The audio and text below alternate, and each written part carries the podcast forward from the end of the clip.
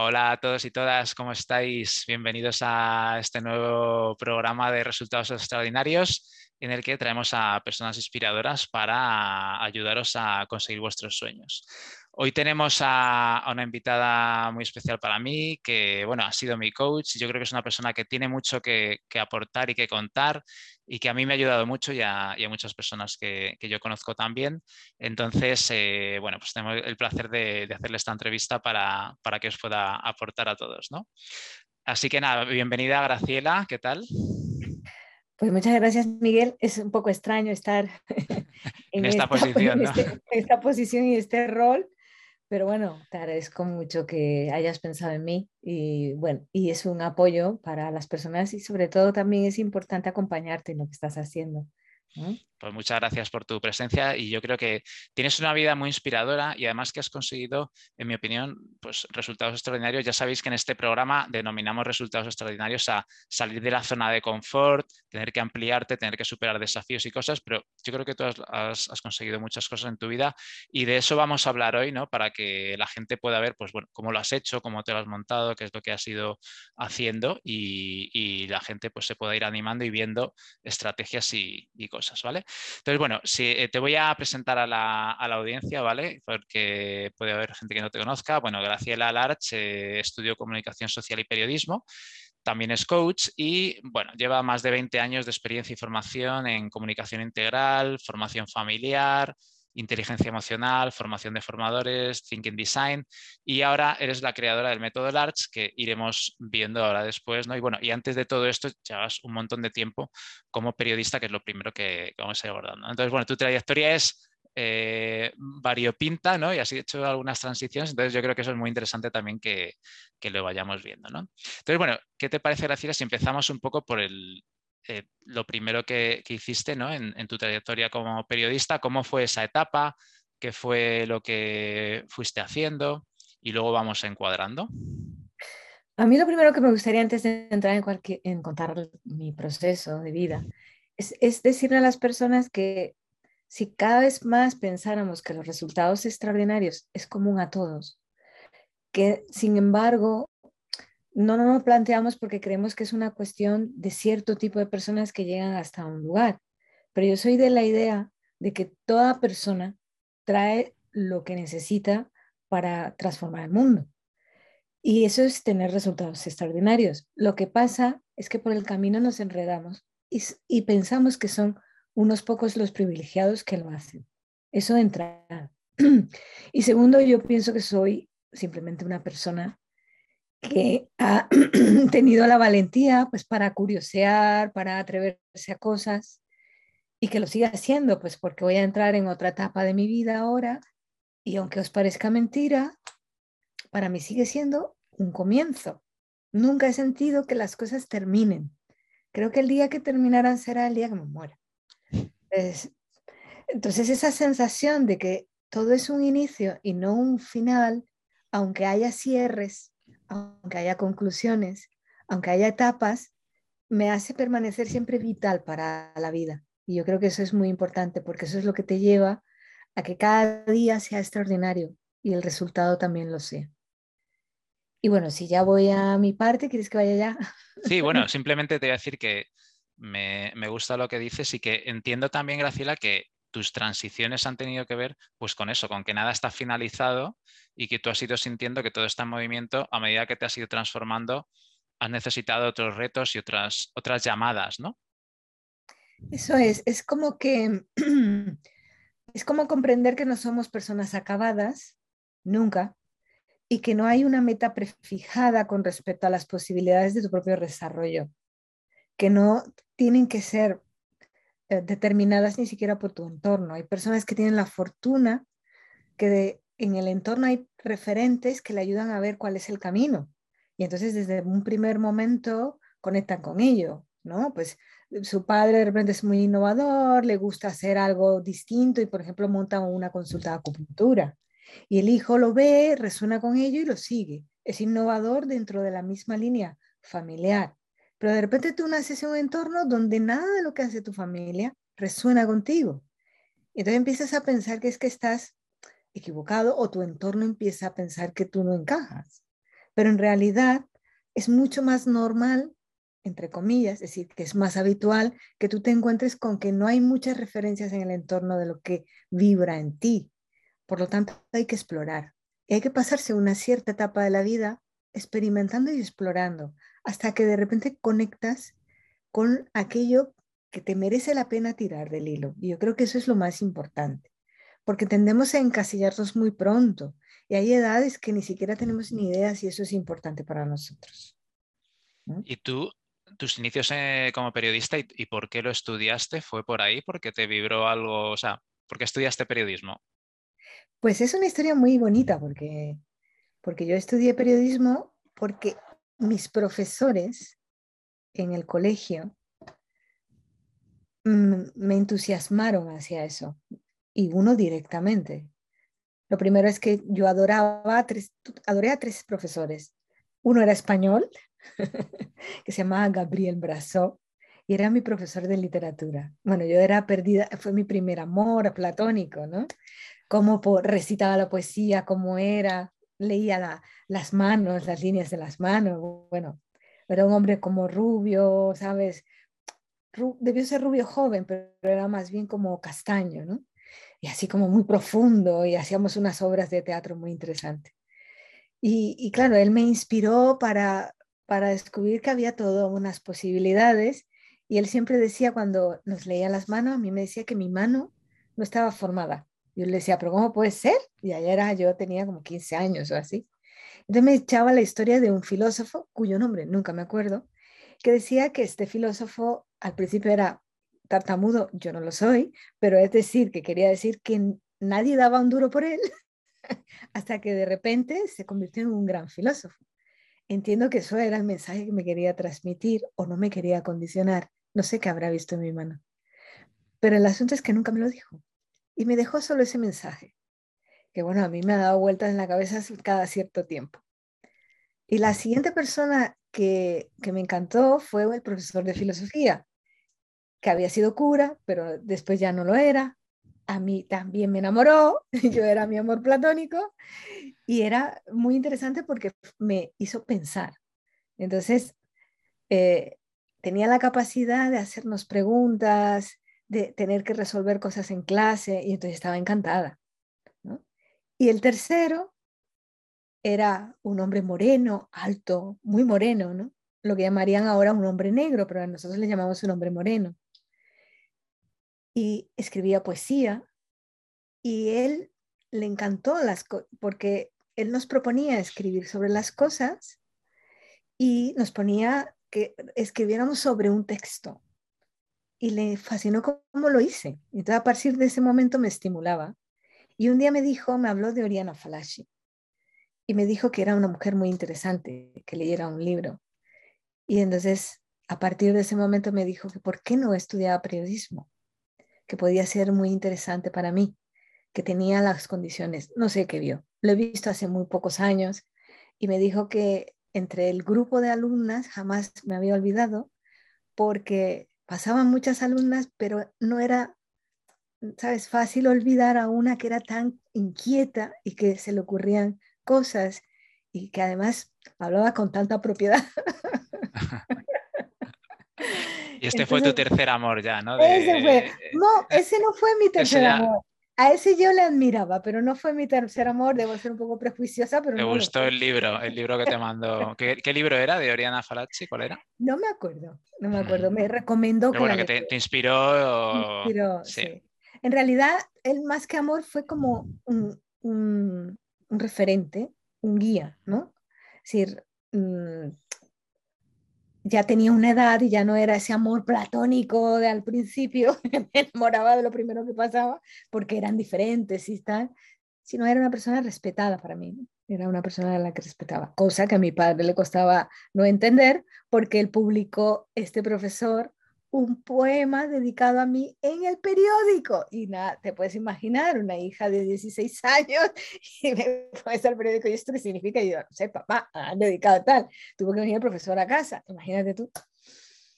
Estas son las aventuras. Entonces, bueno, y, entonces, claro, ahí un poco que te fue la ignición, ¿no? Que te encendió a ti la llama y, y te llevó para allá, ¿no? Claro, con la oposición de mi padre, porque él quería que yo fuera fisioterapeuta. Al final terminé siendo las dos cosas. Al final has hecho una mezcla, ¿no? Al final he hecho una mezcla, ¿no? Bueno, eh, tú empezaste ahí, bueno, digamos, inspirada y por la curiosidad y, la confianza en esas eh, personas inspiradoras, ¿no? Y luego, bueno, ¿cómo ha sido tu experiencia ya, pues, eh, después de acabar la carrera y cómo ha sido tu trayectoria, cómo ha sido tu experiencia y también un poco lo que, lo que nos interesa aquí ver, bueno, cómo has logrado eh, pues conseguir resultados, ¿no? a nivel de periodista. La primera cosa es que en el periodismo en Colombia no tienes garantías de nada, ni tienes un contrato en la época en la que yo estaba, sobre todo para la tele, que fue, yo quería, eh, fui de las primeras reporteras eh, que no estaban en la capital, en la capital y funcionabas con, pues, con un cámara que contrataban, ibas con él, te pagaban por nota, si te pasaba algo era una cuestión tuya, pero a mí me gustaba, aunque estuve en el periódico local y escribía, a mí lo que me gustaba era la televisión. ¿no? Tenía como, como la, cautivaba la cámara de alguna manera, ¿no? Y la cámara a mí. De hecho, me gusta hacer todo online, es como si volviera a estar en la tele. Es una lucecita roja ahí. exacto, una lucecita roja. Y, y, los, y los reportajes era, yo quería hacer reportajes diferentes. Y volvió a tener otra persona que me vio en madera y empezó a sugerirme propuestas de, investigación, cosas que me atrevía, y yo las hacía. Entonces, simplemente las hacía. Surgían y, y, empezaron a ser distintas simplemente. Eran como tenían un toque diferenciador. De hecho, todavía me recuerdan en, en mi tierra tanto colegas como personas desconocidas, para mí, porque fue una trayectoria bastante larga y en, la tele, y no solo hice televisión, hice televisión, prensa, radio, hasta revistas, agencia de noticias. Era un tiempo en el que era una guerrida del tema. Si para mí era importante, yo pensaba que iba a cambiar el mundo siendo periodista, ¿no? que realmente lo que yo hacía era tan importante que había que mostrar en, una noticia todas las opciones y que eso iba a generar seguro una conciencia distinta en las personas. Yo estaba absolutamente convencida de ello y que según cómo plasmara las cosas iban a ser distintas para las personas. Hasta que me di cuenta que, que no era del todo así porque el periodismo fue cambiando y cada vez más era más difícil funcionar con independencia, porque ya llegó hasta un punto que me dijeron que tenía que conseguir publicidad para pagarme mi sueldo. Y yo dije que no, no estaba dispuesta a eso. Entonces fue cuando ah, tomé la decisión que me tenía que ir. Antes de irme, eso sí, hice dos, decidí con mi primo que íbamos a hacer dos programas por nuestra cuenta de investigación de televisión y los dos únicos programas de investigación que hice, los dos tuvieron un premio y fueron muy interesantes. Bueno, hice tres o cuatro más, pero los dos que se presentaron ganaron un premio de periodismo de investigación. O sea que eh, ahí vemos algunas de las cosas que te han llevado a, bueno, a conseguir tus logros, ¿no? Que por, por, lo que has ido diciendo, bueno, te has ido dejando guiar por personas, has, te has atrevido a hacer, ¿no? O sea, has hecho cosas, ¿no? Que, tú eres una persona muy trabajadora y haces muchas cosas, ¿no? Y luego también eh, te entiendo un poco que tenías como una, mm, un propósito, una pasión, ¿no? De, querer cambiar, eso como una llama dentro de ti y eso también te guiaba y que querías pues, influir en la gente para transformar la sociedad, ¿no? Eh, ¿Dirías que son estas las claves? ¿Alguna clave más que tú veas, Graciela, que te ha hecho pues, tener éxito? Esta última que tú mencionas tiene el, componente de hacerlo con creatividad, de darle un plus, de que fuera diferente, algo que surgiera de mí, que no sabía muy bien qué era. En realidad no te puedo decir que yo soy una persona estructurada con respecto a mis objetivos. Tengo clara la meta, pero la forma en desarrollarla es más bien intuitiva, es de indagar.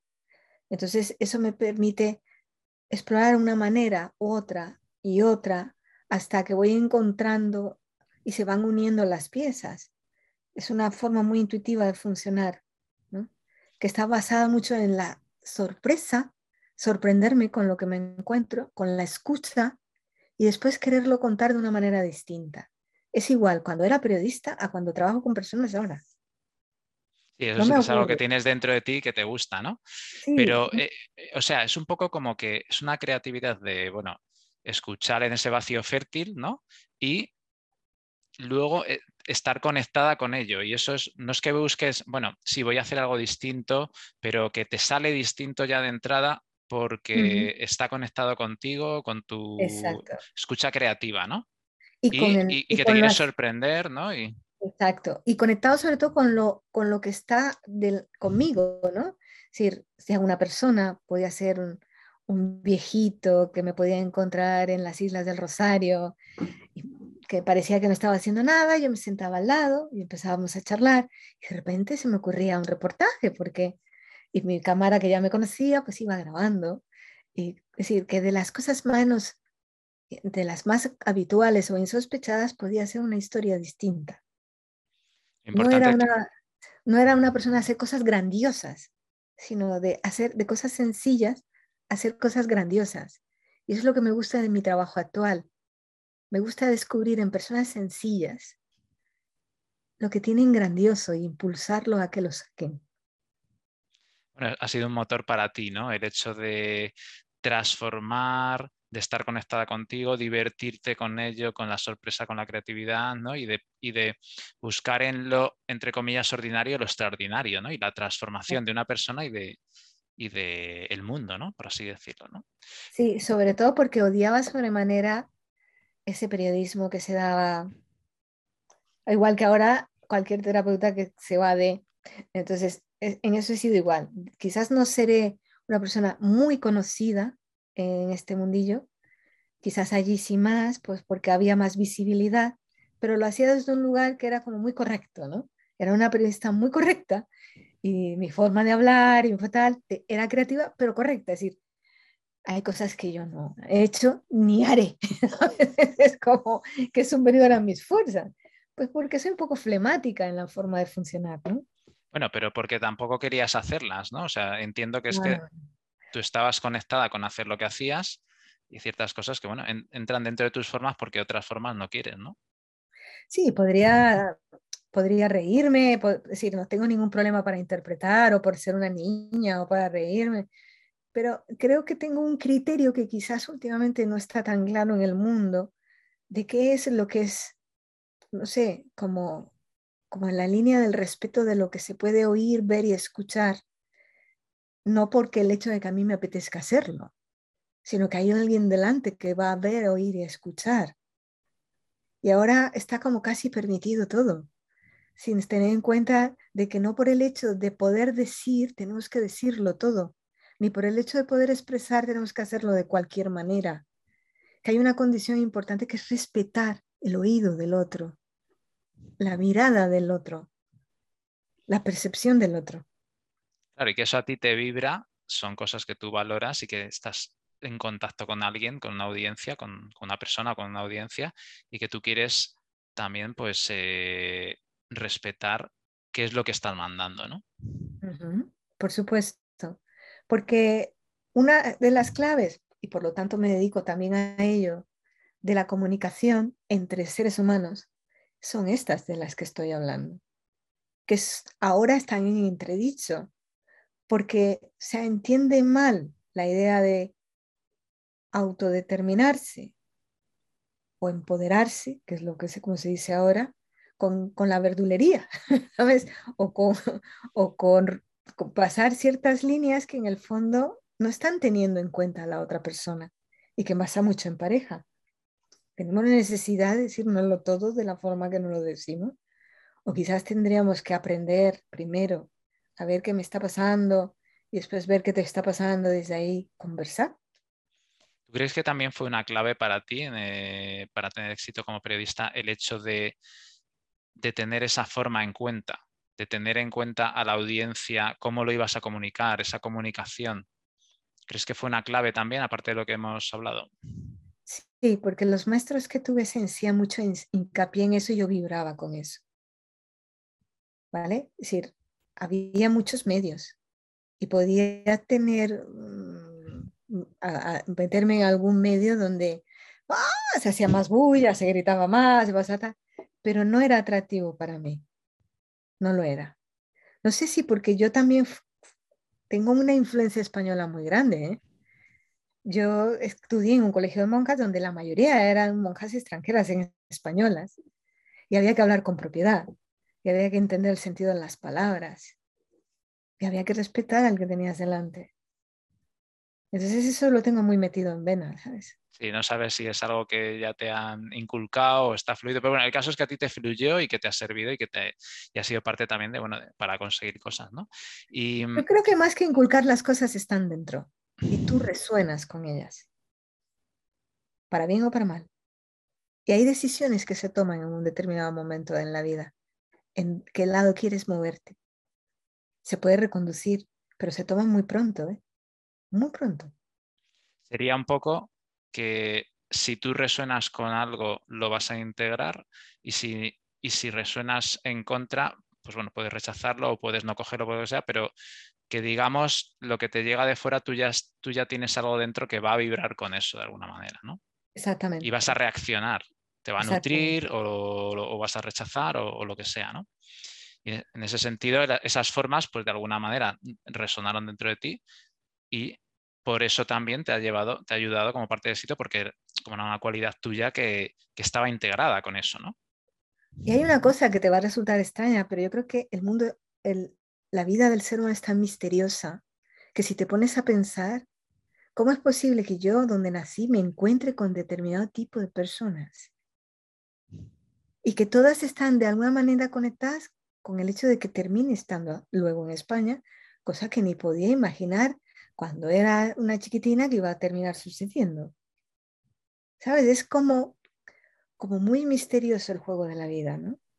Y las elecciones que vas haciendo. Y te vas encontrando cosas, no sabes muy bien por qué, por qué están ahí, ¿no? Bueno, y en todo este camino como periodista, Graciela, ¿qué dificultades tuviste y cómo las pudiste superar? Yo creo que la máxima dificultad eh, fue el hecho de, de no entender hasta mucho tiempo después que ese gremio iba a ir perdiendo toda la belleza que para mí en su primer momento se inspiró cuando yo leía Oriana Falache, ¿sabes? Creo que, perdió la posibilidad de, vivirse en, en contacto con la realidad, se ha perdido mucho. En mi caso fue como un proceso de, donde cuando entre más me conocían, más querían tentarme para ofrecerme que me patrocinaban los programas o que me daban dinero. Y yo dije que no. Entonces, esa fue la principal dificultad. No Dijiste que no porque te iba a condicionar, ¿no? No estaba dispuesta, yo, yo sabía que me iba a condicionar y nadie me, iba a decir que estaba mal o estaba bien, era una cuestión mía. ¿eh? Y la otra cosa, no tuve ninguna dificultad, es decir, yo nunca me he pensado mal por ser mujer, ni me he visto en esa tesitura. Mira que nací en Colombia con todo esto. Al contrario, si tenía que sonreír para conseguir algo, lo iba a conseguir. Y si tenía que ser dura y pelearme con el que tenía el fusil en la mano, me iba a pelear. Porque así soy. Yo creo que tengo muy, muy a mi padre en vena entonces puedo ser súper dulce o súper dura. Entonces nunca he pensado que ser mujer me limitase. He pensado más bien que me puede limitar ser bajita, pero no mujer. pero mujer no, al contrario, em, me parecía que, lo, que me venía muy bien según el caso. Ah, ¿crees que soy tonta? Pues vale, créetelo, yo iré por aquí. Ah, ¿crees que no me voy a enterar? Pues estupendo, iré por acá. Es decir, que no lo he convertido en un elemento que me invalide. Al contrario, le he sacado partido. ¿Y, cómo pudiste superar pues, ese desencanto que se fue produciendo, esas ofertas que no, no te vibraban, ¿no? Insistí mucho hasta que me di cuenta que me tenía que ir. Y entonces surgió la posibilidad de venirme a España a través de una beca. Y entonces empecé a buscarlo, buscarla desesperadamente hasta que la conseguí. Era una beca que no había ninguna opción de quedarse porque era, la duración era muy, muy corta. Pero dije, yo, yo dije, yo tengo que conseguir quedarme. No sé cómo, pero me voy a quedar. Y así fue. O sea que, digamos, la dificultad la superaste en primer lugar dándote cuenta de que ya no querías más por ahí, porque primero estabas insistiendo, insistiendo, no, quizá necesitabas escucharte más y cuando ya te diste cuenta fue una forma de superar esto, ¿no? Con el darse cuenta. Sí, darme cuenta y, sobre todo entender que quería algo más. Es yo no luché con el hecho de cómo se estaban dando las cosas allí. Se estaban dando. Es decir, ¿qué vamos a hacer? Ese es el camino que va a seguir, lo seguirán quienes lo tengan que seguir, pero yo no estaba dispuesta. Por lo tanto, tenía que buscar otras opciones. Y lo que sentía dentro, aunque no tuviese mucha claridad y era muy joven, era que eso no era suficiente para mí. Notar que te llamaba algo más, que tú querías algo, más. para tu vida, ¿no? Entonces la opción era irme a Bogotá y yo dije, Bogotá no, no me llamaba nunca a Bogotá, me llamó. Sí, será como, como si me diera repelús, eh, no, no hay ningún argumento así que de fondo, pero era como si, ¡guau! No. y, y ante la posibilidad de España dije, pues eso sí, es como si el sistema... más calentito, ahí, ¿no? Más, más agustito. esto sí, esto sí. Además es que la idea de Europa me parecía fascinante. Sí, he oído algunas personas que, han nacido en, en, distintos puntos de América, ¿no? Como que Europa, de alguna manera, no sé si es algo cultural o qué, ¿no? Hay como un cierto atractivo, ¿no? No ¿te pasó a ti algo así? Sí, sobre todo porque para mí Europa eh, era como algo antiguo. A mí me gusta lo antiguo. Eh, ¿sabes? algo antiguo, algo desde otro lugar. Me parecía que era la posibilidad de vivir un mundo distinto y de hecho lo fue y lo es. Porque aunque ahora las cosas se hayan aproximado, sigue siendo muy distinto. Si, si escarbas dentro, te das cuenta que es muy distinto y sigue siendo muy distinto. Y a mí me gusta mucho aquí. Me ha adaptado más que adaptado, yo creo que esto lo llevaba más dentro de lo que imaginaba. Como las cualidades, ¿no? Tú lo tenías, eres como española de, en vena, por así decirlo, y... No sé si es porque el abuelo, el abuelo inglés, que de alguna manera tenía eso ya en el sistema, pero bueno, me resultó más eh, familiar estar aquí y muchas más posibilidades de vivirme a mi aire y con libertad, ¿no? que eso para mí es muy importante. Y Madrid me encantó. Lo único que no me gusta de Madrid es el frío, pero de resto todo. me ha permitido todo Madrid. Bueno, eh, entonces hiciste, bueno, pues algo te llamaba, tenías que hacer un cambio, no, tenías, sino que lo sentías, te dejaste llevar por ello, te escuchaste. Y, mm, y entonces, bueno, ¿cómo fue esa transición al llegar aquí y todo esto? Siempre surgen personas. Lo que es importante es que esto nunca se hace en solitario. Tú te escucharás, tú verás el camino, pero si no hay personas, por aquí no se camina. Entonces, siempre surgen personas, alguien que te da la opción de contactar primero con la agencia F. Si no hubiera contactado con la agencia F, después no tendría la opción de solicitar la beca. Al Instituto de Radio y Televisión Española. No, ¿Sabes? Si, que si no se dan el encuentro con determinado tipo de personas, tú no sales. Pueden ser contactos, pueden ser personas que casualmente te encuentras y les caes en gracia, como me pasó con el señor de la visa. ¿Sabes? Así, cosas así, con el que me pude parar, después arreglar los papeles. Yo creo que soy afortunada, porque siempre que me he propuesto algo, no sé, que han visto en mí, las personas me han, me han echado una mano. Bueno, entonces una de las claves también para conseguir cosas es eh, pues tener una red, estar abierta a relacionarse, estar abierta a las personas, ¿no? Y también creo que estás nombrando otra y que, bueno, a lo mejor la gente ha visto en ti algo en algún momento dado y te ha querido ayudar o te ha ofrecido oportunidades. ¿no? Yo que te conozco, a mí me da la sensación que, bueno, tienes como una, confianza en ti misma, eh, algo ahí, ¿no? Y yo creo que sería interesante también para la audiencia explicar ¿Cómo consigues eso? Bueno, cómo te sitúas en la confianza? ¿Cómo, mm, si haces algo para ello o cómo lo potencias?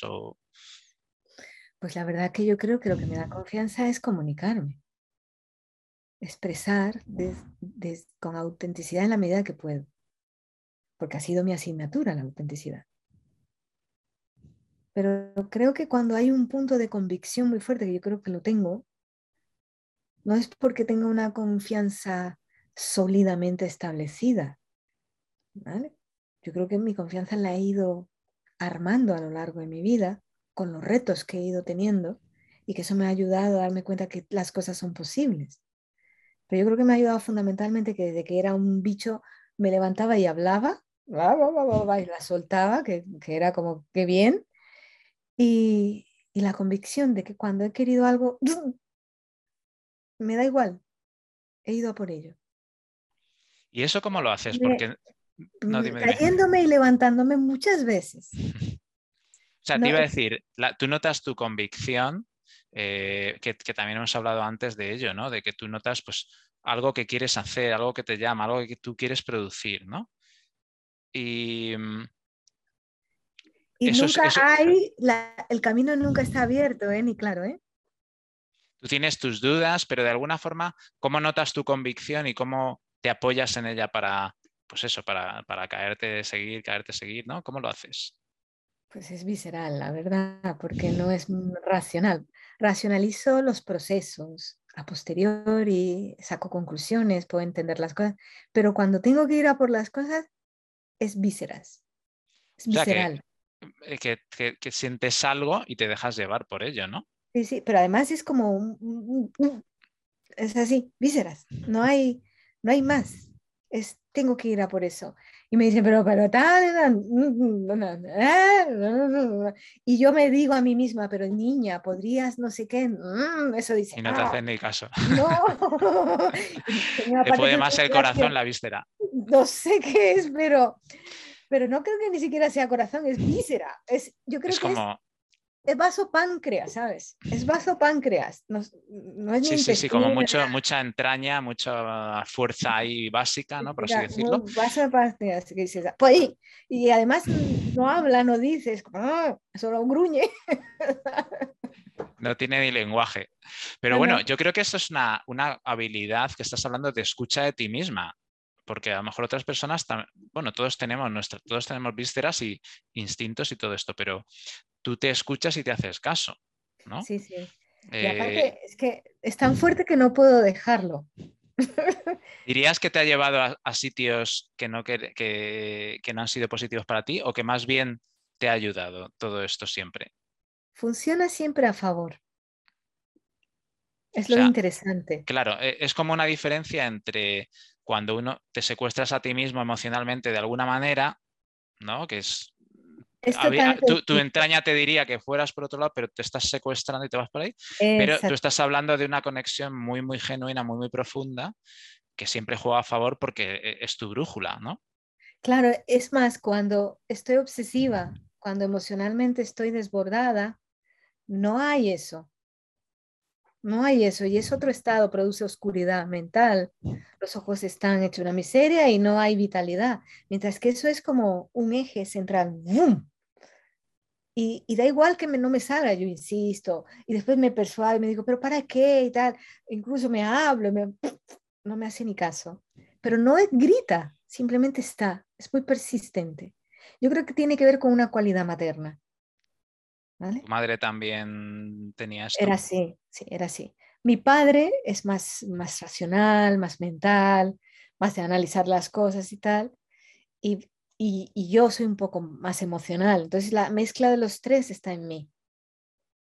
Entonces, pero cuando tengo, es igual que si cuando voy en una moto, me voy a caer y el sistema hace brum y salto y caigo en pie. Nunca lo he hecho en mi vida. Y luego tienes unas telarañas ahí y te vas colgando por ahí. ¿no? y digo, pero ¿cómo he podido hacer esto? No lo sé, pues así es como funciona. Muy bien. Bueno, volviendo un poco a, que llegaste a España, ¿no? Eh, qué pasó ahí, ¿no? Eh, para hacer esa transición luego hacia otro mundo diferente. Bueno, conseguí primero quedarme en prácticas y prolongar los permisos. Y entonces hacía, eh, asistía en ciertos tipos de programas de televisión española, primero en el canal internacional y después en alguna producción externa.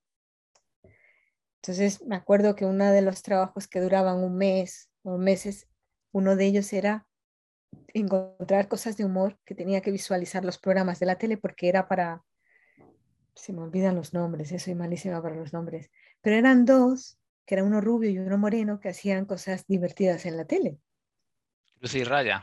No, eh, eran más antiguos. Él era un señor mayor.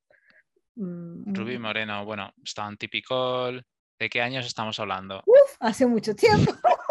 hace 30 años. Del siglo pasado. Podría ser, bueno, no, no, eran Cruz y Raya. Bueno, un, un, dúo de... Era un dúo y que hacía cosas de humor y a la antigua, porque a la época esa fueron muy famosos, sí, muy famosos, pero yo no me acuerdo el nombre. Pues te puedes imaginar, yo no me enteraba de nada. Yo no entendía lo que era el humor de aquí. No serían los morancos, no, pero. No, no. ni, ni, martes y 13, es, más, más, de, más de atrás, ¿no? Más de atrás, más de atrás. Y, y bueno, tuve que aprender a enterarme un poco, tuvieron mucha paciencia conmigo.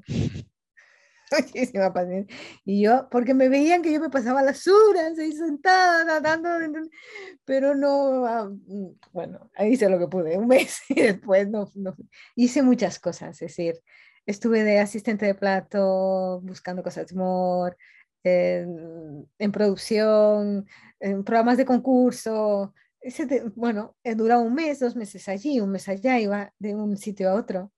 Hice los pueblos de Madrid, de pueblo en pueblo, hacía reportajes, fue lo que más me gustó. Alucinaba con los pueblos de Madrid, porque claro, esto para mí era otro mundo, y más hace 30 años, imagínate tú.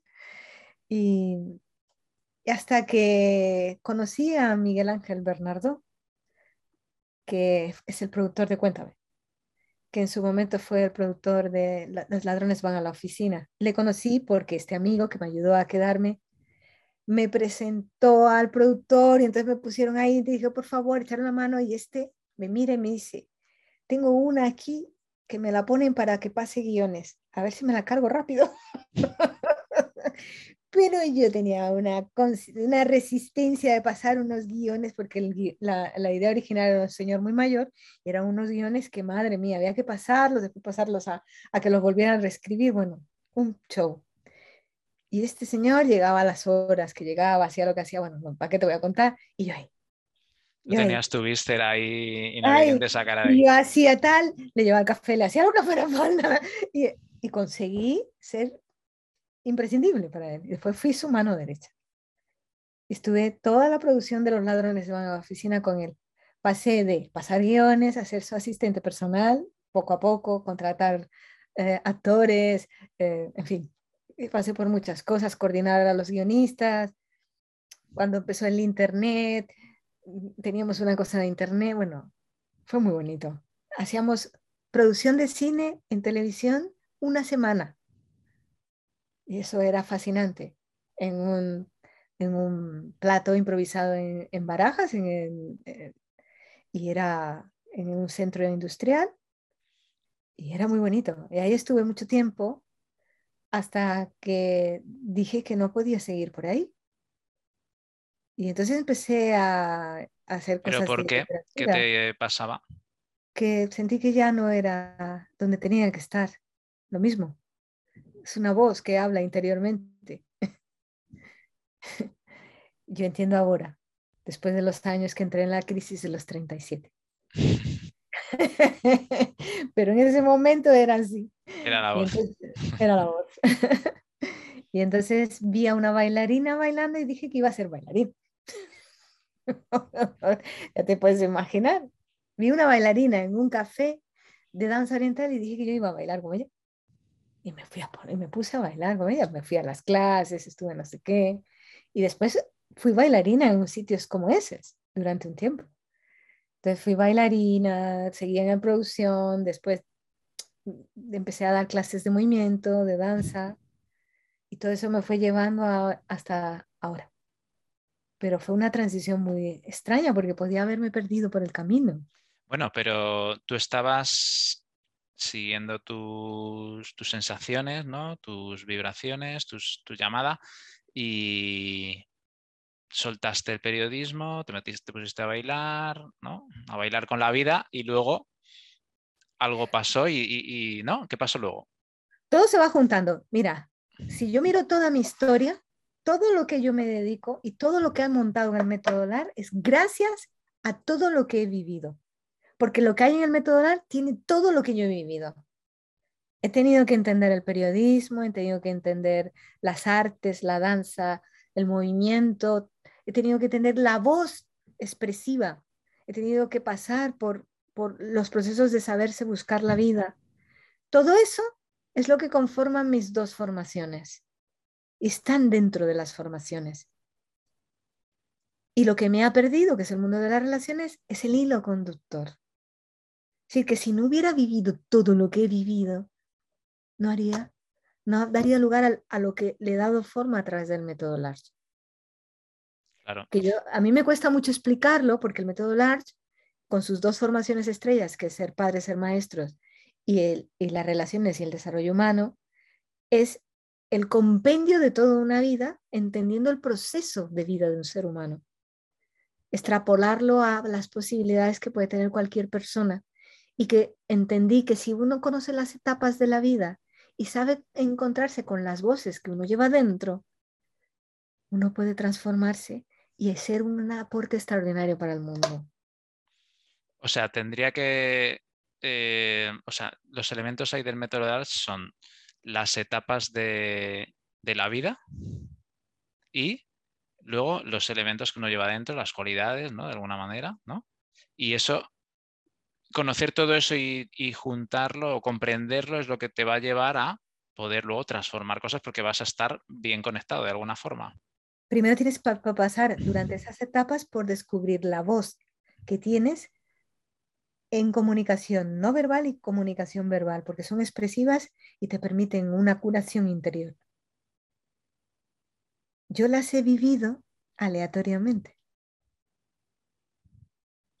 Yo ahora entiendo cómo es el camino y cómo se pueden facilitar y hasta dónde te pueden llevar.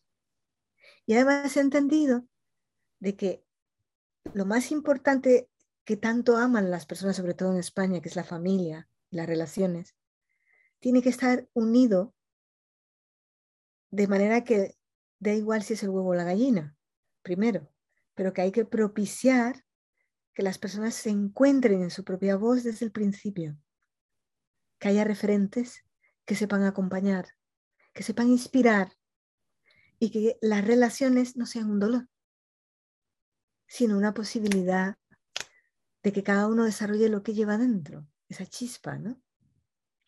O sea que le das mucha importancia a la voz, ¿no? La voz de fuera, la voz interior, ¿no?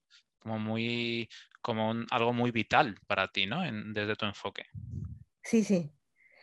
Y, y a mí lo que me fascinó cuando conocí a la persona con la que me formé en todo lo que es este convenio, porque tiene una base de medicina china, es que cuando yo la veía trabajar con personas y utilizaba cada uno de estos elementos, me di cuenta de lo importante que esas voces que tú tienes, la voz del cuerpo, la voz emocional, la voz del racional, la voz para el emprendimiento que está en, en, la voz mental y la voz que te integra, que te hace una voz propia, es un proceso de cinco etapas y que dura toda tu vida y que cuando has terminado la construcción de esas etapas, empieza otra, que también dura 60 años. O sea, como una espiral que va teniendo cada giro cinco etapas, ¿no? Exactamente. Entendiendo, ahora te entiendo mejor, Graciela, que lo que hablas de la voz es, según yo te, comprendo, los distintos canales de expresión del cuerpo, ¿no? Porque hablas no solo de la voz eh, que podemos escuchar nuestros pensamientos o que hablamos el lenguaje, sino lo de las vísceras o sensaciones, ¿no? Eh, hablas también de voz del emprendimiento, o sea, como una llamada a, transformar algo, a hacer algo ahí, ¿no? Eh, lenguaje del cuerpo, ¿no? Y ¿podrías decir algo sobre estas etapas de, a grandes rasgos, digamos que las etapas se repiten continuamente porque duran 12 años. Son procesos, digamos que la primera parte de nuestra vida son los primeros 60 años en la que nos construimos y no tenemos conciencia de ello. Y la segunda etapa, los siguientes 60 años, es en la que nos donamos a lo que queramos, a Dios, al mundo, a lo que queramos. ¿Vale? Pero son 60 años de construcción. Y cada etapa dura 12. Y dentro de los 12 están las mismas etapas repetidas. Y, va, y según la tendencia, porque hay personas que tienen más una tendencia más física, más emocional, más racional, pues hay una etapa en la que te toca más, te toca menos. Ahora bien, las etapas es muy difícil de caminar por ellas y las dos primeras no están construidas bien. Sobre todo la primera. Si la primera no tiene una construcción interesante, que a veces se da de forma aleatoria, casi como misteriosa, que dices, Dios mío, no sé cómo, cómo se ha podido dar, y no la gente, no todo el mundo está hecho una miseria, ¿no? ¿Sabes? Porque es alucinante. Dices, es que es tan importante que por eso pienso yo que ahí es donde pongo el foco, ¿no? En las cosas que trabajo con las personas. Has dicho que son seis etapas. Seis etapas. Son, son cinco etapas. cinco etapas. ¿Podría decir cuáles son a grandes rasgos y si son para todos las mismas etapas. Si son para todos las mismas etapas, que estaría asociada a las cinco estaciones de la naturaleza.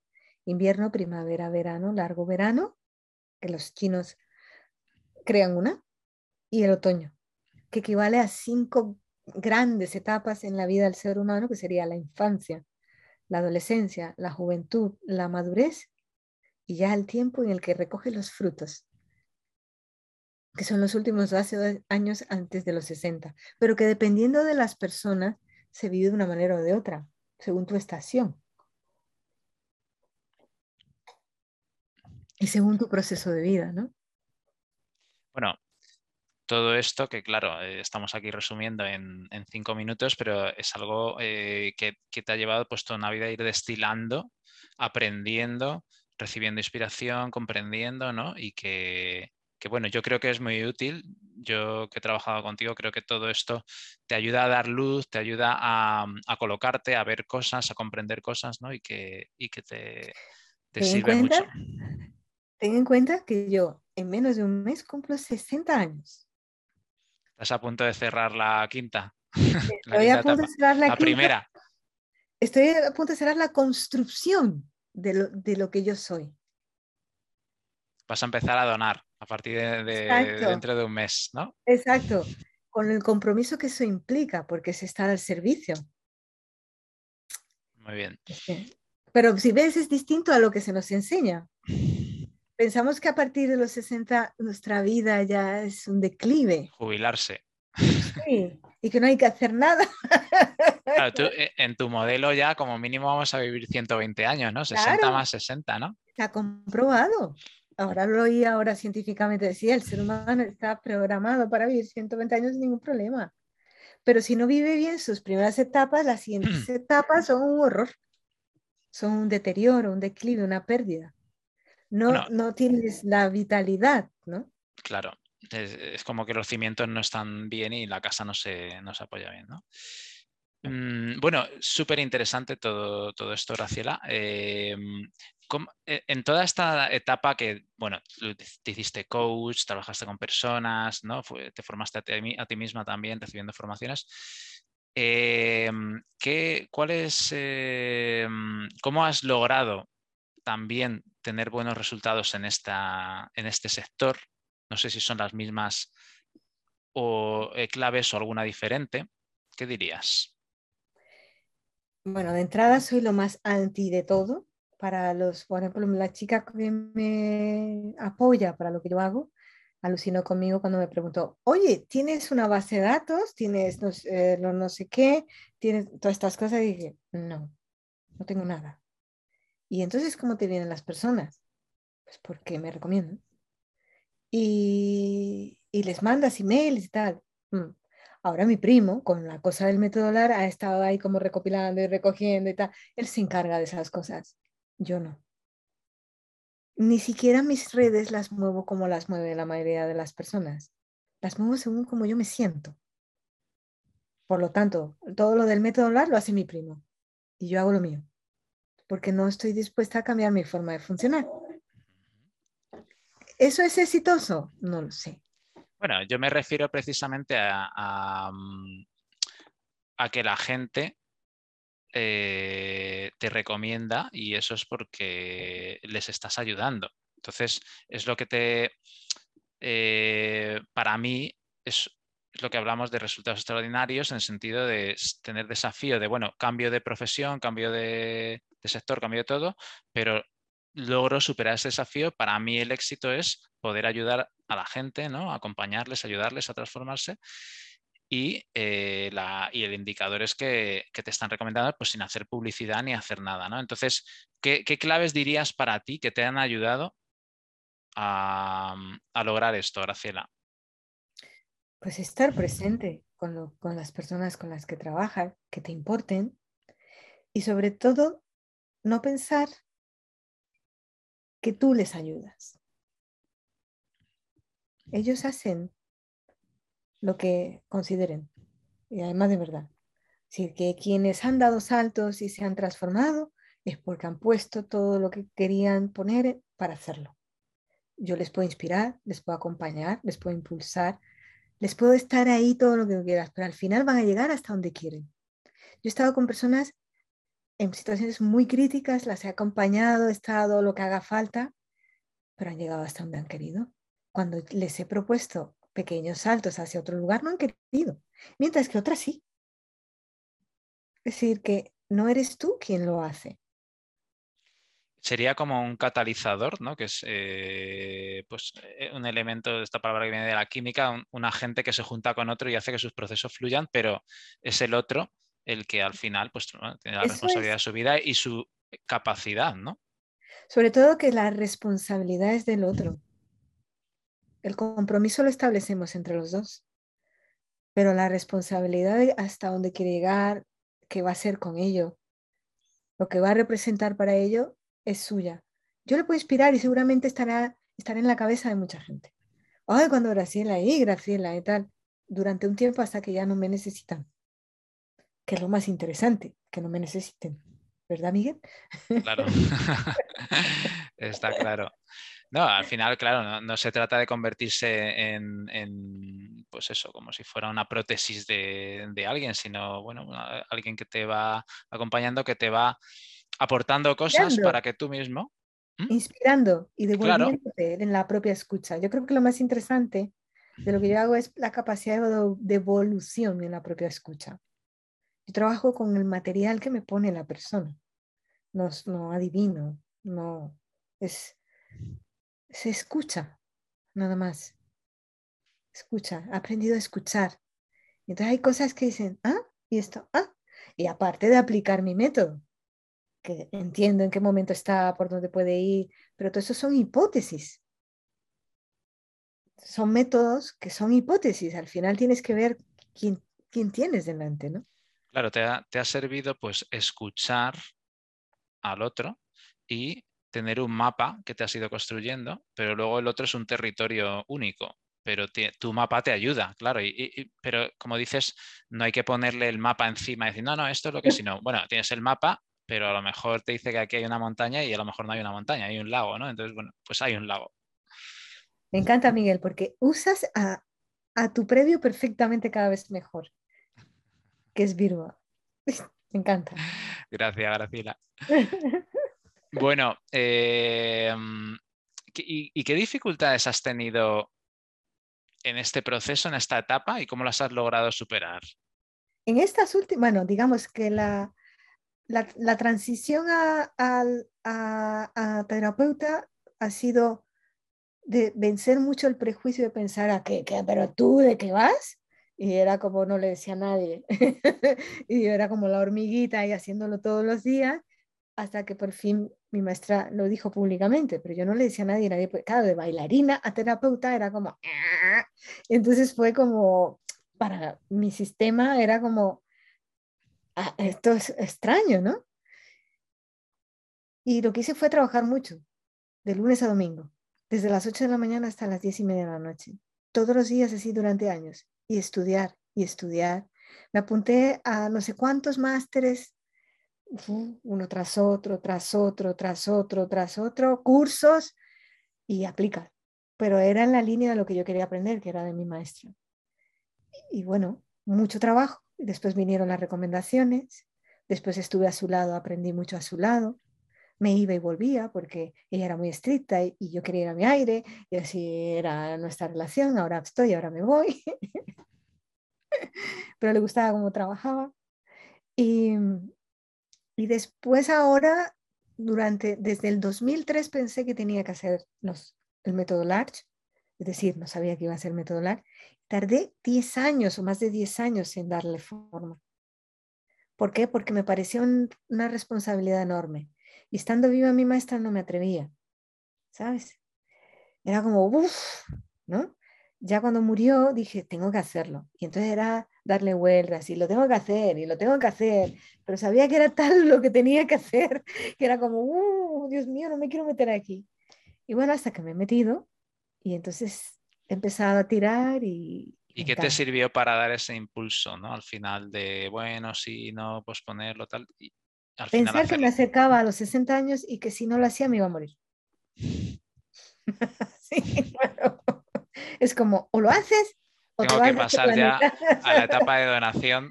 Exacto. Y si, no, me voy a quedar aquí momificada en, el crecimiento y... Bueno, es... siempre hay, algo que, hay algo que nos espolea, ¿no? Claro, mi propio ultimátum dice, o lo haces o lo haces. Bueno, es que al final, como yo creo que cuando algo te está llamando y, no le haces caso, pues se acaba pudriendo de alguna forma y, tienes que transformarte. Te empieza, sale algo ahí que dices, mira, tengo que hacerlo, ¿no? Y se hace, se hace grande. Entonces, bueno, pues es importante hacer caso a las llamadas, ¿no? De, de uno mismo. Em. Y ahora estoy como al principio cuando las terapias, ¿eh? Porque sí, las personas han hecho las formaciones y están maravilladas, pero claro, son personas que me conocen y del entorno y saben que es transforma y saben que es muy bueno y que puede ser aplicado a lo que tú quieras, tanto si te quieres dedicar terapéuticamente o a cualquier cosa de tu vida. Pero hasta que se conozca, pues aquí estamos persistiendo, porque entre que son muchas horas y merece la pena porque tal como está presentado, las clases son presenciales, yo lo hago muy, muy personalizado, aparte hay vídeo, hay, hay dossier, hay, hay mucho material, hay tutorías para el trabajo de final de curso en el caso de relaciones. Y claro, darlo a conocer no es fácil porque te en cuenta lo que hay detrás. Y ahora las personas quieren las cosas así. Y las cosas así nunca se van a dar así. Se dan así cuando tú has dado tu, y entonces haces sí, un día sea así. Pero así, con un curso de 20 horas, no se da. Y normalmente a mí me gusta trabajar con personas que ya han hecho un caminito, porque lo van a sacar más partido, mucho más. Entonces es un público muy, muy particular, si ves. Aunque hay la opción de llevarlo a la universidad, que es lo que hay ahora una propuesta por ahí. Que, bueno, esto ya entras en la etapa de donación y ya pues te, pones a tope y, y, ahí empieza ¿no? tu nueva, Sí, ahí en la nueva fase, ahí ya vienen las posibilidades.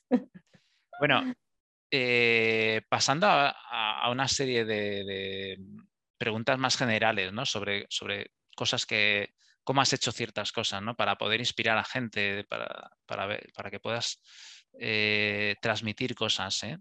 Em, ¿Cuáles dirías que son tus palancas entendidas como, bueno, elementos que tú utilizas para producir resultados potentes? Primero ser muy trabajador, hay que trabajar. Al principio, cuando no tenía claro mis valores, lo único que sabía era que era trabajador. Hay que trabajar. Sí. Y tener cierta... Te pongo un ejemplo para que se entienda. Hoy estaba trabajando con una chica, eh, lleva desde febrero trabajando y me dice, es que todavía no me siento realizada en lo que hago. Es su primer trabajo. Y le digo yo, me río y le digo, pero vamos a ver. Sentirse realizada después de, febrero aquí en tu primer trabajo me parece que no es la mejor propuesta. Puedo decirte que estás indagando, que estás investigando, que te toca trabajar, pero realizada no creo. Cuando los próximos cinco años hablaremos de qué tal va la cosa, pero no, no podemos pretender que en algo que empezamos me vaya a realizar o el disfrute máximo. Eso yo no lo conocí yo me tenía que levantar a las 6 de la mañana y tenía que trabajar mucho. Y daba igual. Y he trabajado y trabajado y me divierto porque tengo una condición de curiosidad, pero no porque en sí mismo me divierte y me tenga que divertir y todo me propicie. No, no, no había comodidad. Entonces esto es como en yoga, es decir, la incomodidad es necesaria para que las cosas funcionen. Y es lo que no se mantenerse, ¿no? Mantenerse en la incomodidad hasta que vas llegando donde quieres llegar, ¿no? Exactamente. Y no convertir la incomodidad en una obligación, ni en una tortura, sino como parte del proceso. ¿A qué te refieres como en una obligación? Si tú empiezas a trabajar en un sitio y tienes que trabajar, no sé, un número de horas y pasado un mes te parece que eso es demasiado, la incomodidad, al empezar a pensar que es demasiado, lo vas a convertir en una obligación. Y ya vas a empezar a pensar que no te merece la pena. Entonces, lo que no tiene sentido es que yo no me dé cuenta que cuando no he vivido algo, tengo que pasar por muchas cosas en algo. Y entre esas, la incomodidad de no saber, la incomodidad de descubrir, la incomodidad de la incomodidad. La incomodidad es parte del proceso de la vida, pero no tiene por qué ser algo que nos haga daño, sino algo que nos puede espabilar, algo que nos puede despertar la, la iniciativa para hacerlo más cómodo, más fácil, más divertido. Dentro de la incomodidad se puede estar bien. Y sería como tener el proceso como algo que te aporta, no vivirlo como algo obligatorio o, una, o algo malo, ¿no? Miren, el ejemplo más fácil corporal de entenderlo es en, en Yin Yoga. Tú en, en Yin Yoga te pones en una postura y tienes que estar ahí mínimo tres minutos. Al principio parece que dices, ah, pues imagínate que la postura sea ponerte así y estar así. Entonces, ah, eso no cuesta nada. Pero llevas el, al minuto empiezas a notar que todo se está poniendo y está simplemente así, apoyadísimo con los soportes y no sé qué. Y tú em, al principio te empiezas a ver las estrellas. La primera tendencia que tenemos es a salir, pero no a permanecer, no entender que la fascia se está estirando y que para que pueda darse ese estiramiento hay que estar y que hay que transitar la, la incomodidad y todo lo que se va presentando. Así es la vida igual que un estiramiento de una fascia. Y de repente hace y la fascia se ha estirado y se ha ido el dolor. A veces no el primer día ni el segundo, sino pues, al décimo. Pero vas curando todo tu sistema. Pues igual es la vida. Hay que transitar la incomodidad, ni poner una carga de más ni de menos. Simplemente estás te lo vas, vas respirando, que lo hace como más cómodo y llega un momento en que no está. Pues igual es en todo. Esto es muy gráfico, físico, porque se entiende mejor, pero es igual a nivel emocional. Cuando algo te agita, cuando algo te duele, cuando crees que te vas a morir, igual, lo transitas, estás ahí y de repente te das cuenta, no te moriste. Te dejó el novio y no te moriste. Salvo que llegues a los 60 y no hayas cumplido lo que tenías Me encanta. Sí, es probable. Pero que a veces te, mueres, en vida, ¿eh? que es el declive. Sí, sí, desde el luego. Declive, el declive. Te vas envejeciendo, la cara se te va poniendo horrible, eh, ya empieza a dolerte hasta no sé qué y la vida se, se va diluyendo, ¿no? Total. Bueno, ¿alguna otra palanca que no hayas nombrado que tú consideres que, tienes o que utilizas? Y sobre todo, el, yo no sé si eso se puede compartir, porque es como, como esa sensación de que pase lo que pase, mañana puede ser diferente. igual si salió o si no salió, pero eso es, eso es en mí, ¿eh? está en mí. Bueno, vale, probamos otra vez. Bueno, vale, vamos a probar otra vez, que me sirve mucho para mi trabajo, porque viene y me dice, pues no he hecho nada, está. bueno, vale, entonces, pero ¿qué pudiste hacer? ¿Y qué? ¿Sí? Y vamos otra vez. Y si pruebo por acá, y si pruebo por allá, es que siempre puede ser diferente. Sería como ver la potencialidad ¿no? de la, del universo, de la vida, ¿no? y, que realmente tú ves que eso es así, porque para ti es una potencia porque te das cuenta de que verdaderamente al final consigues cosas distintas y simplemente si te permites ir haciendo cosas distintas y, experimentarlo, ¿no? Y la otra cosa es no huir de la tristeza. Yo durante muchísimo tiempo, por como fui hija única, un montón de cosas que ahora no merece la pena contar, lo que más terror me daba era sentir la tristeza. Entonces, para no sentir la tristeza, iba, había una alegría que no era muy, no muy real. Había un optimismo que no era muy real. Había un pensamiento positivo que no era muy real. Y estoy hablando de años atrás, ¿no? Y entonces, en esa época lo que hacía era acostarme con los chicos, que me encantaba, y así parecía que se me quitaba todo. Pues no, no era real. Después había más tristeza todavía. Hasta que comprendí que mi forma de transitar la emoción y que abre un abanico mayor en, el mundo del, sentimiento es cuando soy capaz de abrazar la tristeza, es decir, de estar en ella. Estar en ella como en Jinjo. Y de repente, entonces se producen mis grandes comprensiones. Entonces suelto cosas. Entonces la alegría real como la película de Inside Out, ¿no? No sé si la has visto, ¿sabes? La de las emociones de exactamente, los, Al final, si, bloqueas cualquier tipo de emoción, ¿no? Pues se va a hacer más grande y no, no transita, se, se atasca, ¿no? y es bueno que traigas el recuerdo, la película porque es justo la tristeza la que abre. Efectivamente, efectivamente. Las bolitas azules de, la peli, está muy, muy bien, muy gráfico. Bueno, y, y para ti, Graciela, ¿qué es el éxito? Pues eh, poder vivir cada día, ¿eh? la verdad. Y ahora más que nunca. Y con tal como está el mundo, yo antes, está, eh, hoy he hecho yoga, ¿no? Y mm, me doy mis pausas para poder hacer las cosas que me interesan. Y hoy, especialmente antes de pensar, dije, doy gracias. Me decía a mí misma, tienes que ser un poco más agradecida porque la verdad es que te pasan tantas cosas buenas. Y tal como están las cosas, es que bendito sea lo que está pasando en mi vida.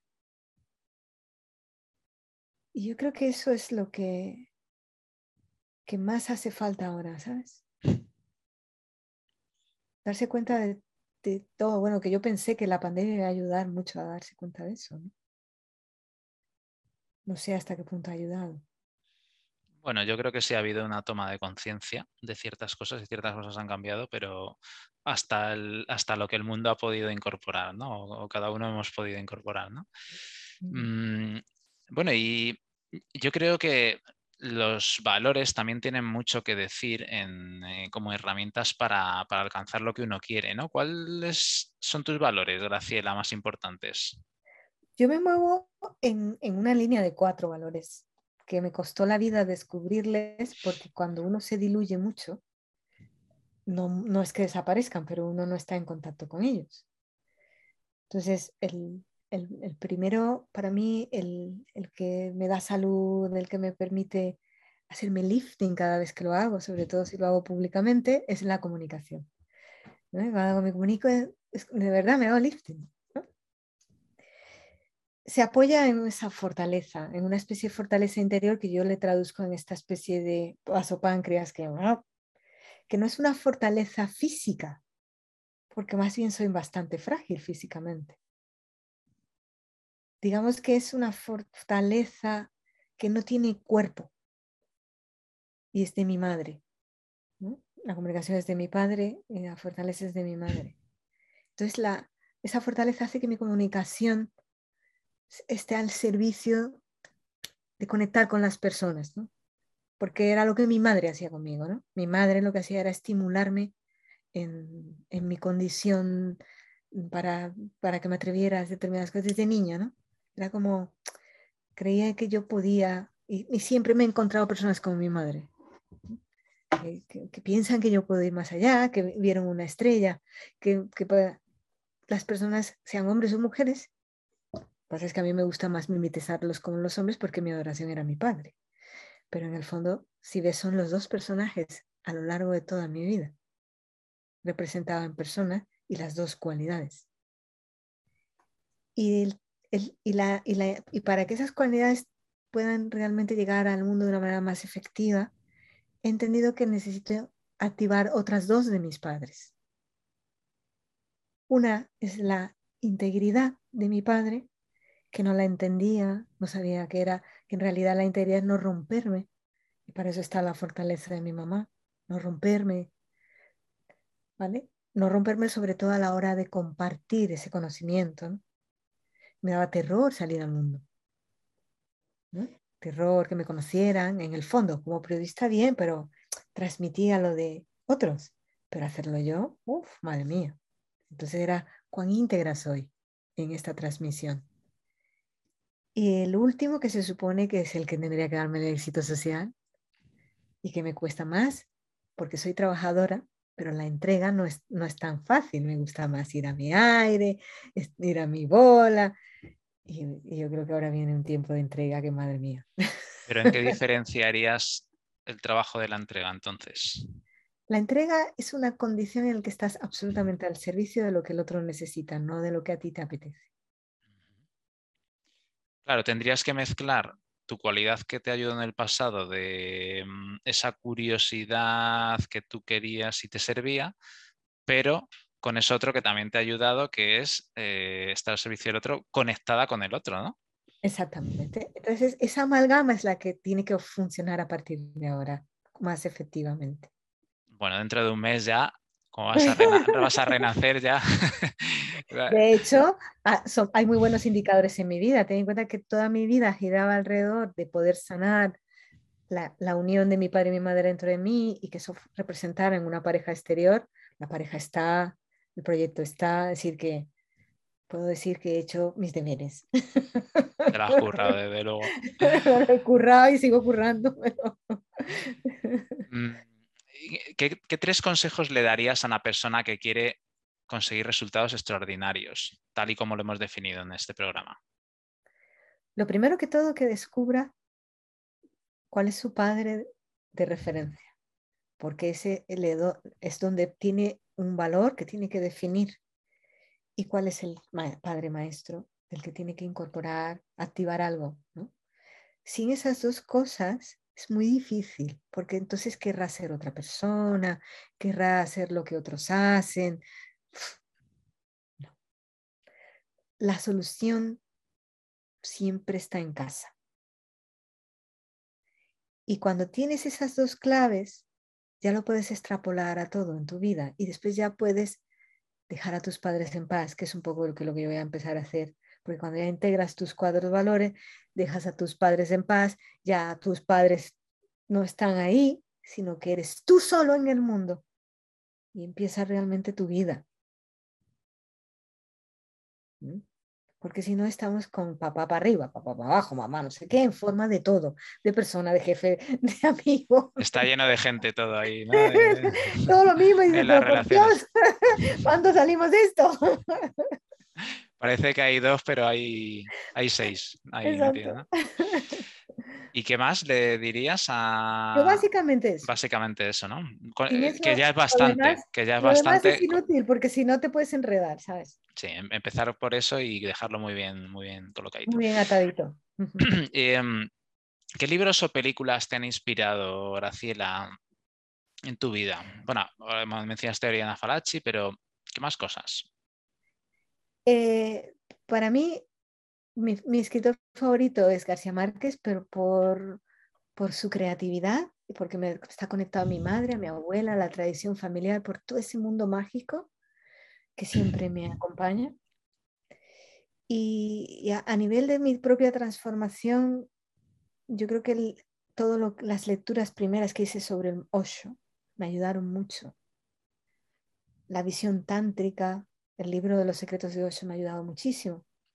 Después cuando conocí a Joaquín ya era un libro y una fuente absoluta, por tanto era como leer todos los días en esa fuente y en ese libro.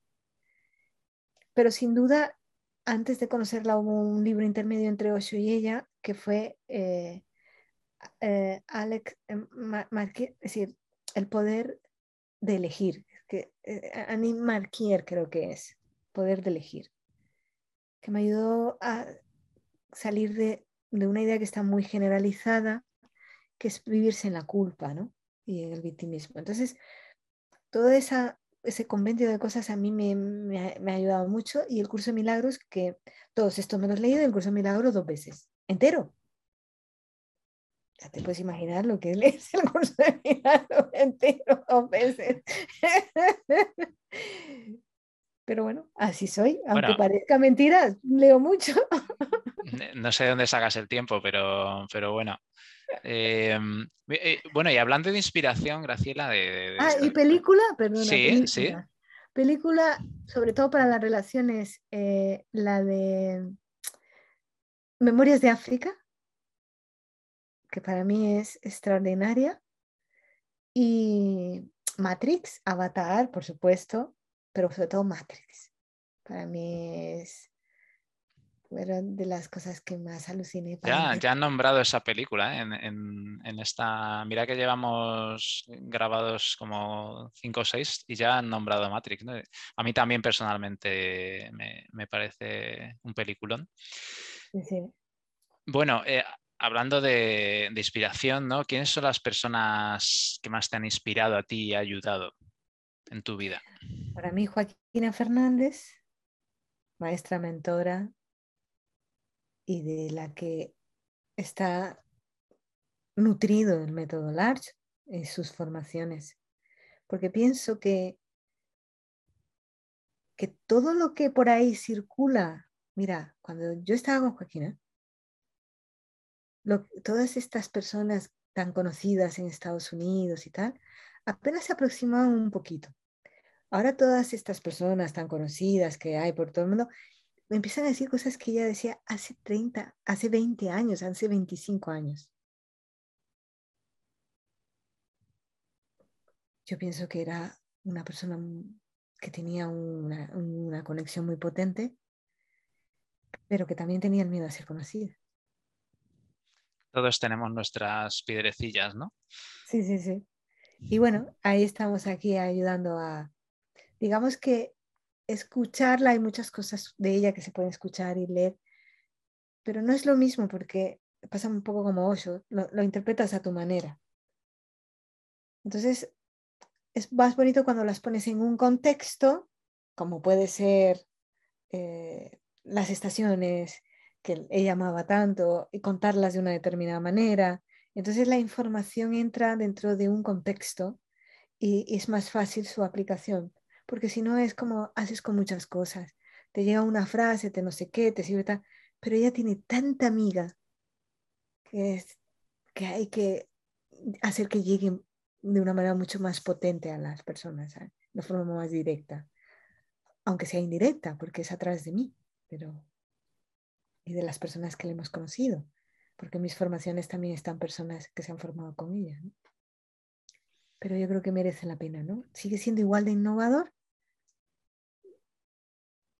y, todavía yo creo que tiene mucha vigencia, salvo que empezamos a hacer cibers y ya las estaciones se no, le, no le queda tanto. Ya viviremos más de 120 años y cambiarán los ciclos. Pero bueno, todavía, todavía estamos, estamos en la transición. exacto, mientras tengamos cuerpo de carbono nos vale lo que nos enseña. Luego habrá que ver qué, qué reglas Después habrá que reinventarse y me inventaré otra cosa. Ya está. El método Skynet. Em, bueno, hablando un poco de, las emociones, de, gestionarse a uno mismo, ¿no? Eh, ¿Tú haces algo para gestionar tu actitud, tus emociones? ¿Qué tipo de narrativas te, cuentas? Es una mezcla. La primera cosa, la intención. El pensamiento que, que, genera distorsión es estar atenta a ello. Y entonces, en vez de luchar con él, normalmente lo entrego, como entrego el día, como entrego la práctica de yoga. ¿no? Estas intenciones que tú pones, pues entrego esta práctica, estas cosas que parecen tontas, que no lo son, porque tu cerebro conecta con otra, con otra condición interior. Entonces le vas entrenando a que no hayan pensamientos inútiles, en el sentido de que te, que te enredan, te distorsionan. Lo primero es eso, entregar, donar el pensamiento que no puedes manejar. Y es, es un, dejas, sales de la soberbia, de pretender que lo tienes que manejar todo tú o controlar todo tú. Es como entender que hay cosas que están en tu sistema que pueden propiciarse por sí mismas, igual que una curación espontánea. Y lo siguiente es, igual que con la palabra, tú tienes que usar cada vez menos palabras, sobre todo yo que soy emotiva, ¿no? y ser más práctica, igual es con uno mismo. O coger un lápiz, un papel o una pizarra, que es súper efectivo, y definir. La definición siempre ayuda. ¿A qué le tengo miedo? Tengo miedo. A ver, ¿a qué le tengo miedo? Definir. Es que le odio. ¿Qué es lo que odio? Ay, no, porque esto es imposible hacer. ¿Qué me parece imposible? Defínelo. Definir, porque lo pones en un contexto más práctico, más, más abarcable, y hacer el esfuerzo de que la definición no sea etérea, ambigua y que no sirva, que no te lleve a ningún sitio. ¿Vale? Hombre, son cosas que se entrenan y que yo llevo entrenando mucho tiempo. Pero estas dos cosas son esenciales. Y la tercera, que no te asuste tu densidad. Hay que dejarle perderle el miedo a tu densidad, ya sea porque te la ves o porque se la ves a alguien. ¿A qué te refieres con densidad, Graciela? A esa parte de ti que piensas que está mal. Esa parte de ti que piensas que no está bien o que es insuficiente. No le tengas miedo, no la justifiques, no la mm, grandifiques, simplemente está ahí. Quizás es un malentendido. Quizás te ha venido bien. Quizás habrá que sacarla de alguna forma que sea interesante. Defínela, explórala, obsérvala. Y si no sabes cómo hacerlo, pues simplemente acepta que está ahí. Y busca ayuda. Bueno, muy interesante. ¿Y eh, cuáles dirías para ti que son las claves para vivir en plenitud, Graciela? Para mí la plenitud es un camino. Y es un camino de todos los días. Entonces, según mi, método, es como un mandala donde la persona se mueve y llega al final de la noche, donde mide el grado de plenitud según el día. Si duerme bien o se levanta mal, significa que ese día anterior no ha cosechado esa plenitud. No es, no es lo mismo que el estado de bienestar ni de felicidad. Digamos que yo me puedo sentir bien, que es bienestar, porque he tenido una buena comida, he dormido bien, tal. Me puedo sentir feliz porque me he puesto a prueba, he conseguido algo nuevo, ¿sabes? Pero la plenitud es ese recorrido que te dice que lo que has vivido para ti ha tenido sentido y que está conectado con claves que son muy personales. Son muy personales, no son válidas para todos. Por lo tanto, es un camino que se cultiva y se cosecha todos los días. Si yo llego a permanecer en un estado de plenitud, pues ya estaría en otra condición, que sería, pues, no sé, una persona muy iluminada, con estado de conciencia tal. Digamos que hay grados más amplios de esos estados, pero ni los pretendo agarrar, ni sujetar, ni, y no pasa nada si no están. Eso es también parte del proceso de la cosecha. No, sé si te vale esto. Sí, bueno, eh, es tu visión y a mí desde luego me parece muy interesante. Estaba, estaba pensando que al final son como ciclos, ¿no? Igualmente diarios, ¿no? O, de, o por etapas, ¿no? De, mm, que al final, eh, pues del otoño y todo esto, ¿no? Destilas un poco todo, ¿no? Poniendo un símil de las estaciones, ¿no? Y al final, pues eh, te conectas con, con, una cosecha, ¿no? Y que eso para ti es lo que es para ti la plenitud, que en realidad es como una esencia, ¿no? Como un aroma. ¿No? Tú, aspiras una esencia y sientes un estado que es, es como si fueras a otra dimensión. Para mí eso es lo más parecido a un estado de plenitud. Te quedas con la esencia de algo. Da igual el dolor, lo cuánto te ha costado, lo sufrido. Todo eso se diluye. Es igual que morirse. Te quedas con la esencia de todo.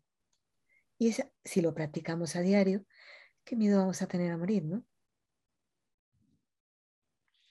Bueno, pues yo creo que has contado un montón de cosas interesantes. No sé si hay algo más que quieras transmitir a personas que nos están escuchando, que no hayamos hablado, que tú creas importante para personas que quieren inspirarse a conseguir sus sueños, a sus objetivos, sus transformaciones. Pues en principio no. La verdad creo que, que que has tenido la maestría. Es una entrevista periodísticamente completa, ¿no? has sabido llevarme muy bien. Además, yo me mandaste la posibilidad de hacerlo, yo medio lo he migrado, pero he querido que fuera muy espontáneo, que dejarme llevar por ti y ponerme en tus manos.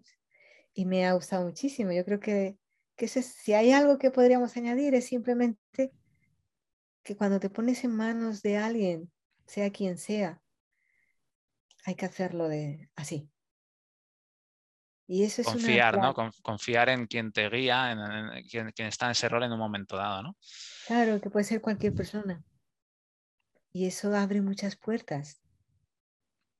Bueno, yo creo que es, esa, conexión, esa conexión, ¿no? Que al final fluyes con la vida, con lo que hay, con las cualidades del otro, con las tuyas, ¿no? Y, bueno, pues muy bonito, Graciela, lo, que has dicho y, me alegro mucho. Eh, antes de, terminar, eh, pregunto a veces a los invitados eh, a quién te gustaría ver en resultados extraordinarios. ¿no? ¿Hay alguien que a ti te gustaría que conozcas o que no conozcas, que te gustaría que yo le hiciera una entrevista para ver un poco cómo ha hecho sus cosas, cómo ha logrado sus cuestiones? Bueno, le conozco por trayectoria, pero bueno, habría dos personas, ¿no? Una está muy lejos porque vive en el extranjero, que es Debra Chopra, ¿no? Porque siempre me ha parecido interesante, ¿no? Porque es un médico, pues porque me ayudó mucho a entender muchas cosas. Es una, también es una persona que he leído mucho, ¿no? hay un libro que tiene sobre el amor que es muy interesante y otro de conocer a Dios, que también es muy bueno y, he leído muchas cosas de él y me parece fascinante, ¿no? Cómo lo hace. Ahora no sé cómo está, eh, si será asequible o no, porque es muy, muy hiper famoso. Tengo cuenta que yo le leo hace...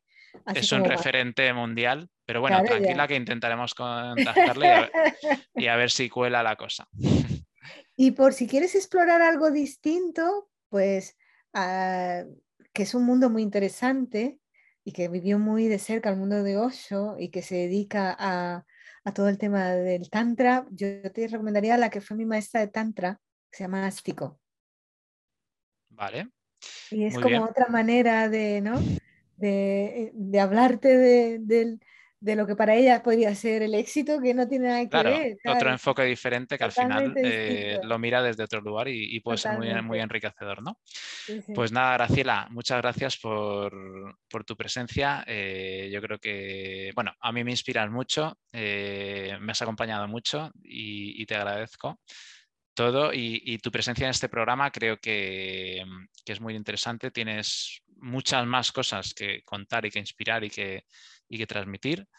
Pero bueno, creo que, en esta entrevista pues has, plasmado mucho de, lo que tienes ahí, que yo creo que es muy interesante para la gente. Así que muchísimas gracias por tu presencia.